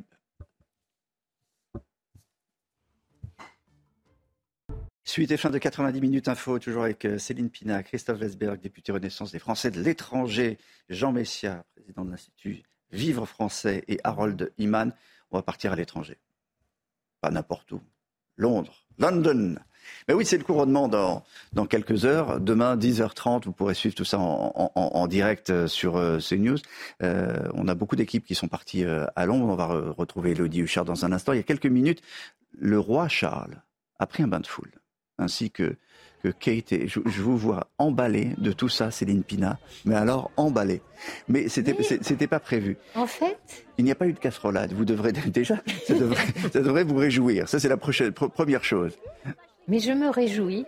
En fait, euh, je trouve que euh, cette institution qui a 12 siècles, euh, le fait que dans ce monde qui change tellement, dans lequel on a l'impression que même les, êtres humains sont bons à jeter, dans lequel on, on nous rappelle en, en, permanence qu'on n'est que de passage et presque on est superfétatoire, voir des institutions qui durent mm. aussi longtemps, voir un peu de permanence, des choses qui s'installent dans la durée, des références qui se transmettent bah, pour de, Charles, mère en fille, etc. Pour Charles, ça fait 70 ans qu'il attend, effectivement. Euh. Euh, je pensais, je parlais plutôt de l'institution monarchique. Moi, je trouve ça extrêmement touchant. Et je rappelle qu'au moment du Covid, on a vu ce que ça signifiait finalement quand un peuple n'allait pas bien, le fait de pouvoir se tourner vers une forme de, présence tutélaire. Jean Messia, nous on a, on, a, un rapport à la, monarchie qui est génial. C'est-à-dire que nos rois, on leur coupe les têtes. Mais en même temps, on se, et on adore, ce et on adore ça, on se passionne pour ça, et on rêve de ça. Bah, la France a effectivement euh, coupé la tête de son roi il y a deux siècles, et, depuis deux siècles, on, court, on lui court après la tête pour la remettre euh, d'une autre manière. Euh, et eux, ils ont coupé il y a trois siècles. Au, sommet de la France. Je, je, rappelle, oui, effectivement. Je ils ont coupé, ils ont recollé. Je rappelle que, effectivement, la révolution sous Cromwell, euh, un siècle avant la révolution française, était, euh, était beaucoup plus sanglante que la révolution française, mais que euh, l'Angleterre a su renouer, si vous voulez, avec une forme d'équilibre entre les mm. pulsions révolutionnaires et puis l'institution, euh, l'institution monarchique, ce que n'a pas su faire la France. Et je rappelle qu'en France, à chaque fois en fait que le pouvoir français s'est, rapproché mm. d'une forme de monarchie, la France a été un grand pays. C'est d'ailleurs toute l'inspiration de la Ve République. On parle de monarchie républicaine parce que c'est la synthèse qu'a réussi à faire le général de Gaulle et dont d'aucuns aujourd'hui veulent euh, en finir. Il n'y aura pas de représentant, de, successeur du, trône de France en Angleterre. Hein. Pas, d'invité. Emmanuel Macron, Brigitte Macron, c'est tout hein, pour les représentants français. Emmanuel Macron est déjà couronné en fait. En France, moi, ce qui m'étonne toujours, c'est de voir. vous imaginez, on parle toujours des 100 jours, les 100 jours qui sont un cap qui, qui, permettent à un président d'avoir encore un délai de grâce. Et après, au bout de 100 jours, on n'a plus lui. Le roi, il va avoir euh, non pas 100 ans, mais, mais au moins 30 ou 40 pour, pour régner. Ça fait longtemps qu'un roi n'a pas fait une réforme des retraites en même temps. On va partir, euh, on va, partir on va partir à, Londres. Donc, Elodie Huchard, euh, vous vous trouvez où? D'abord, vous vous trouvez dans l'hypercentre de, de, de Londres. Euh, me dit-on, euh, dans une des rues les plus commerçantes. D'ailleurs, je vois pas de, cabine rouge, je crois qu'il n'y en a plus d'ailleurs, de cabine téléphonique, et je le regrette. En revanche, il y, a un, magasin tout rouge derrière vous qui vend des lunettes de soleil. Et euh, non, vous êtes dans une rue très commerçante de Londres. Comment ça se passe? Est-ce que la rue est en fête?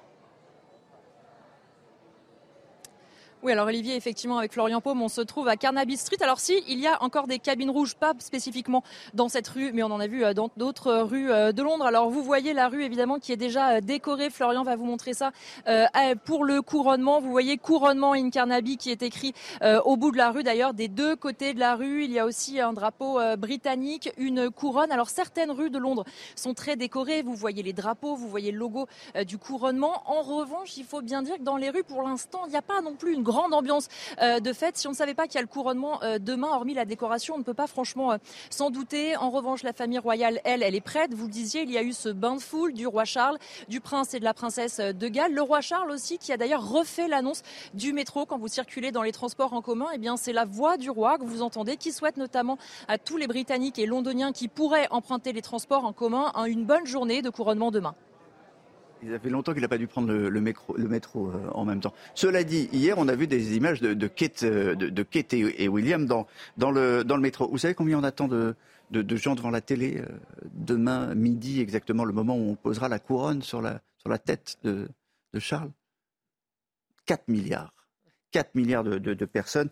en comparaison, je crois que la, Coupe du Monde, c'était combien? France-Argentine, un milliard et demi. Donc c'est bon, absolument énorme. Vous seriez bon pour commenter euh, demain le, couronnement, euh, Jean, Jean, Jean Messia. De la disposition. Euh, alors, le programme de Charles et le programme des, prochaines heures. Il y a une première réception qui a lieu euh, ce soir, il me semble, à Buckingham, sur les dignitaires étrangers, Elodie. Oui, exactement. Première euh, réception, une sorte de garden party euh, à Buckingham Palace avec les dignitaires étrangers. Le roi ensuite qui passera la nuit à Buckingham. Il y a une tradition. Normalement, c'est que euh, le roi dorme dans le lit d'État du palais de Westminster. Une tradition qui remonte à Guillaume le Conquérant à l'époque où c'était le lieu de résidence des souverains. Mais le lit est jugé trop inconfortable. Le roi Charles a des problèmes de lombaire, donc il dormira tranquillement dans son lit. Le programme de demain, vous l'imaginez, il est très codifié. À 11h20, le roi et la reine Camilla prendront un carrosse pour la procession euh, du roi, le Diamond Jubilee State Coach. C'est un carrosse extrêmement confortable. Vous avez le chauffage, l'air conditionné, vous avez les vitres électriques, vous avez aussi des amortisseurs pour que tout se passe pour le mieux pour le roi. À 11h52, ils arriveront à l'abbaye de Westminster. Il y aura évidemment euh, tout ce qu'on a l'habitude de voir traditionnellement, même si on le rappelle, la cérémonie sera un peu plus courte. Il y aura évidemment la présentation des symboles royaux, la couronne de Saint-Édouard, le sceptre, l'orbe. Il y aura aussi l'onction avec de l'huile végane, nous fait savoir le palais de Buckingham. Et puis ensuite, il y aura une deuxième procession, la procession du roi. Là, il sera accompagné par la famille royale dans d'autres carrosses. Il sera à bord du Gold State Coach. Là, c'est un très très vieux carrosse fabriqué en 1760. La reine Elisabeth disait que c'était extrêmement inconfortable, du cuir sur ressort, disait-elle. Et puis, autre moment important dans la journée, à 15h15, on verra la famille royale au balcon. Attention, Harry ne sera pas présent au balcon. Il repartira très vite en Californie pour l'anniversaire euh, de son fils. Et le prince Andrew ne sera pas là non plus, lui qui est impliqué notamment dans des scandales financiers et sexuels. Il y a quelques histoires dans la famille royale. On, a vu le, carrosse, effectivement, le, carrosse du retour est très inconfortable. Il n'y a pas d'amortisseur. Et euh, c'est l'une des. Alors, il a des problèmes lombaires, a dit euh, Elodie, ça vous a fait rire, mais c'est vrai. Et donc, du coup, le, roi, le, roi Charles a demandé à ce que le trajet soit réduit. De l'époque de sa mère, c'était 8 km la balade en, carrosse. Là, ça sera 2 km 5 parce que justement, il a, a, mal au dos et ça va durer 25 minutes. Il y a quelques goodies, évidemment. Euh, il y a beaucoup de goodies euh, en, en, vente dans les, euh, boutiques. J'espère que vous allez nous en ramener. Évidemment, Olivier, je vous les montre euh, déjà juste trois goodies. Hein. Alors effectivement, on a d'abord la collection officielle avec notamment euh, ce, euh, ce, sac. Alors vous voyez, c'est l'emblème du couronnement. Il faut savoir que c'est très dur maintenant de trouver des objets qui viennent de la, de la collection officielle parce qu'ils sont déjà en rupture de stock. Avec Florian Paume, on est complètement prêt. Et pour demain, on a déjà notre petit drapeau à l'effigie du roi Charles. On en voit beaucoup là d'ailleurs dans les rues et notamment pour ceux qui attendent déjà devant Buckingham. Et puis vous le savez, le symbole le plus important du couronnement, eh bien c'est ça, c'est la couronne. Moi, je suis déjà couronnée. Maintenant, on attend demain celui du roi Charles et de la reine Camilla. Bon, merci beaucoup Elodie Huchard, elle vous va très bien. Première chose. Deuxième chose, faites attention parce que si elle est en or, vous savez qu'il peut y avoir de l'électricité hein, quand on met quelque chose au sommet de. C'est juste dans les pyramides. Ah, c'est juste pour les, c'est juste pour les, c'est juste pour les, pour les pyramides. Euh, c'est vrai que ça nous fait quand même un tout petit peu rêver cette affaire de, de, couronnement. Je suis pas sûr pour vous Christophe, mais, euh, mais Céline Pina, c'est vrai on peut en tout cas euh, peut-être regretter le fait que nous ne ritualisons pas assez un certain nombre de moments importants de notre vie politique parce que le rituel crée l'adhésion et le rassemblement. Oui, je pense que l'institution royale avec ses fastes, etc., effectivement, euh, c'est une forme de, permanence. Et dans un monde euh, évanescent, mm. où tout passe, où tout coule, où les individus, on, on nous explique que c'est des individus interchangeables parce que c'est des agents économiques, voir ainsi quelque chose qui se transmet depuis des générations et, des siècles. D'ailleurs, s'il y a 4 milliards de personnes devant le couronnement, c'est bien que quelque part, ça nous renvoie un peu au temps des cathédrales. Merci Jean Messia, merci Christophe Esberg, merci Céline Pina, Harold Imad, je vous salue. Euh, dans un instant, Punchline euh, avec Elliot Deval et nous on se retrouve pour le meilleur de l'info vers 21h. Bye bye.